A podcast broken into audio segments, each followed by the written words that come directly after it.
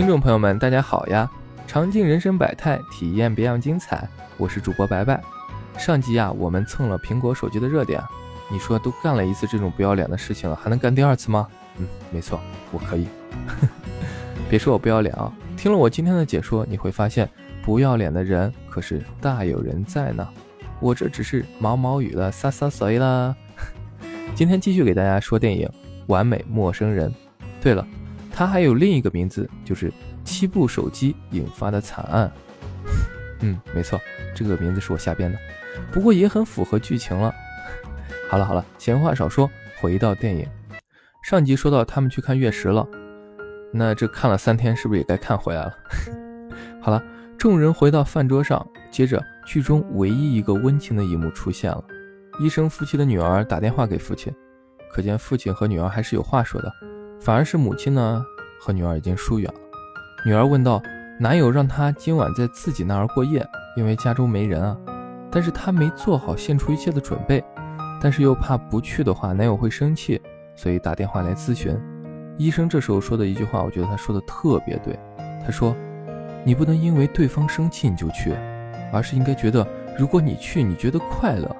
女儿啊，这可能是你人生中重要的一页，最重要的一页。’”如果你觉得去了是一件开心的事情，那你就去吧；如果不是，或者不确定的话，那你就别去。医生呀，把选择权给了自己的女儿，而不是强加干涉，而且让孩子遵循自己的内心，而不是一味的为了讨好他人而牺牲自己的感受。我觉得这个指引真的很棒，也很对。希望所有的父母对孩子都能多一点自由，并且站在他的角度为他分析。而不是自己的角度，就像梁家辉在接受鲁豫采访里说的：“鲁豫问他，你女儿找男朋友，这个男孩你不喜欢，你会咋办？”梁家辉说：“又不是我嫁给他，当年我老婆嫁给我的时候，我也是一文不值呀。”酷，真的太酷了！哎呀，膜拜我的偶像。好了好了，扯远了，回到电影哈。温情过后，就又到来爆点的时刻了。直男在秃顶那儿的手机响了，因为久久没回消息。打来了电话，从电话里可以听出，原来直男是一个不那么直的男人。但是众人不知道的是，以为秃顶有这方面的癖好，因为他们把手机换了嘛。然后秃顶奋力的解释这一切，毕竟他也很委屈啊，他用的直男的手机，却没法为自己辩解。偏偏正解释着，快要说服众人的时候，对方又发来了消息，说想念你的吻。好嘛，这下跳进黄河也洗不清了。争执开始。矛盾升级，游戏和秃顶吵开了，众人也都陷入了沉默。但此时直男才是最伤心的那一个，因为他的爱人生气了，他却没法哄他的爱人。然后一波未平，一波又起。此时公狗的危机来了，他的情人来电话了，说自己怀孕了，很慌，不知道该咋办。甜心听了惊呆了，没想到都快要结婚了，公狗还这样乱搞，于是冲到厕所去哭，并且。碧池也生气地把公狗拉进了房间，把自己的一对耳环丢给了他，并且朝他脸上吐了一口。哎，我的天哪！朋友妻不可欺啊！这公狗真的啥都做得出来啊！这外号真没白起，并且碧池设局的原因也找到了。她不光想知道现任老公的事情，她应该也想知道情人公狗的事情，真的是布局颇深呀。其实从这里可以看出，甜心实际上就是那种特别需要依附别人的人。他没有自己的立场和观点，只是不断的在牺牲自己讨好别人，觉得只要自己做的足够好，别人就会爱他。其实他错了，每个人都要有自己的个性，一味的讨好只会让别人更加忽视你，觉得你不重要，不在意你的观点，不考虑你的感受，让自己成了别人身上可有可无的挂件。当然了，电影嘛，就要不断的制造冲突，好嘛，这边大火还没熄灭。游戏的手机也暴露了，他和网友在进行着一种类似 PUA 的游戏，并且要求游戏不能穿内裤参加今天的晚宴。这下大家明白了吧？为什么游戏开头要进房间把内裤脱了？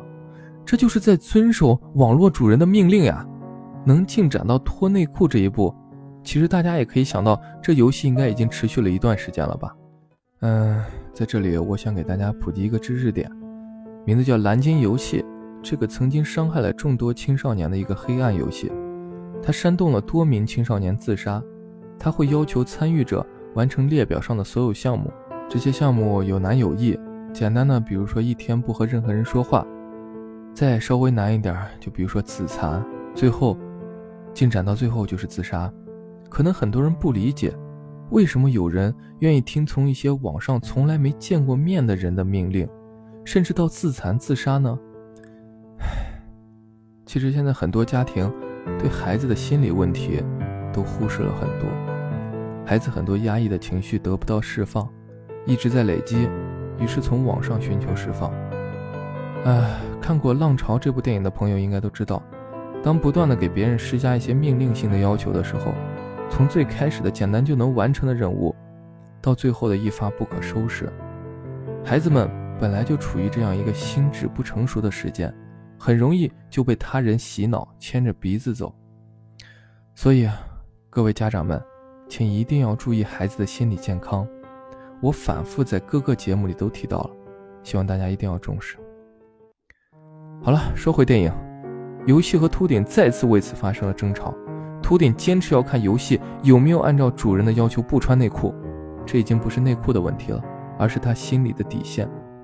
游戏不堪忍受，掀起裙子告诉大家自己没穿内裤，而且爆出猛料，自己因为喝酒开车撞死了人。秃顶为了保护妻子，谎称是自己开的车。没让妻子被抓，但是妻子却一直被这件事困扰，心里背负了很多，所以才在网上寻求发泄的出口。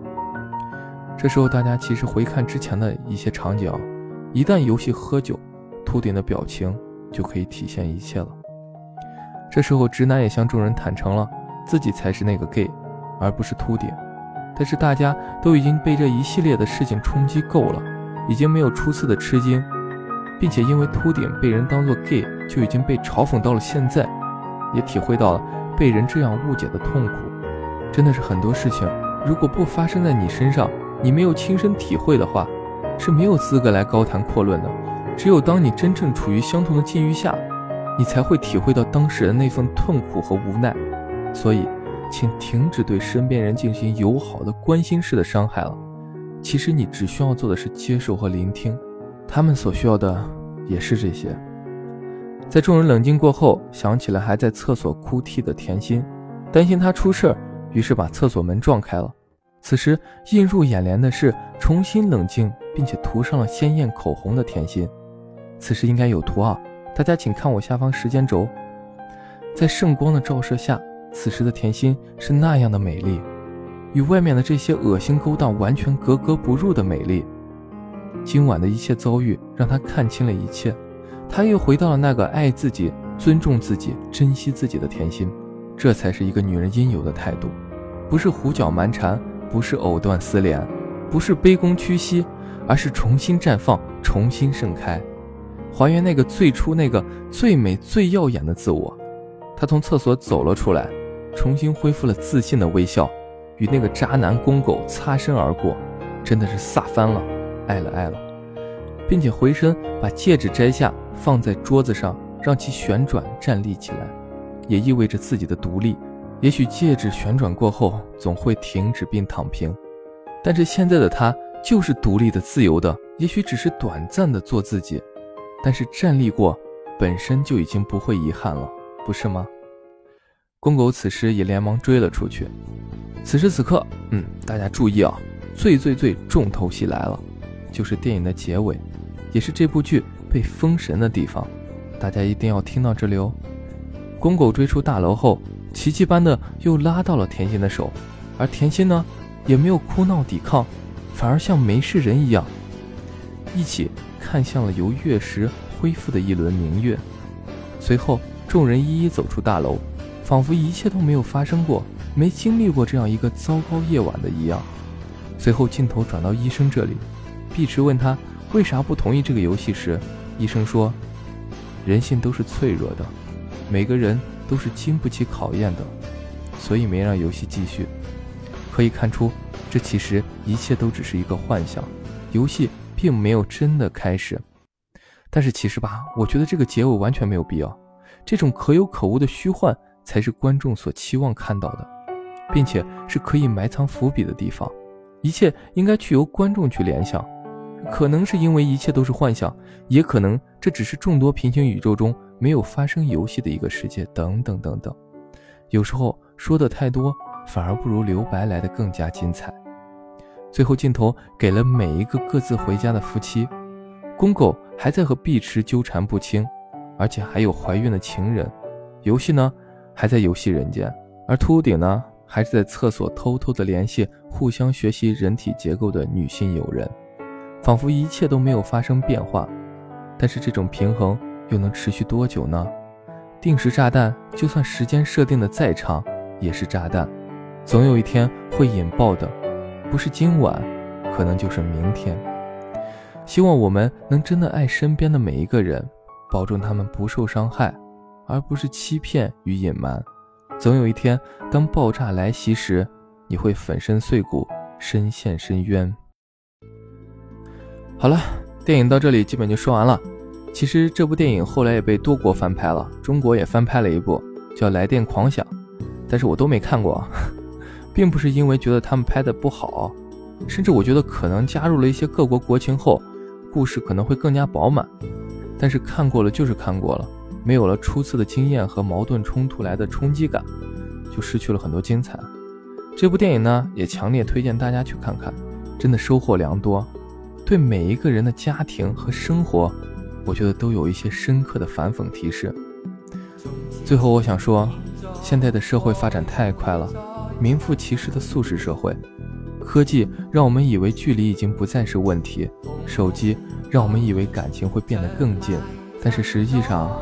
只会让秘密藏得更深。也许科技以后会发展的更加先进，但是人与人之间的那份淳朴和交流，可能会被疏远和欺骗代替吧。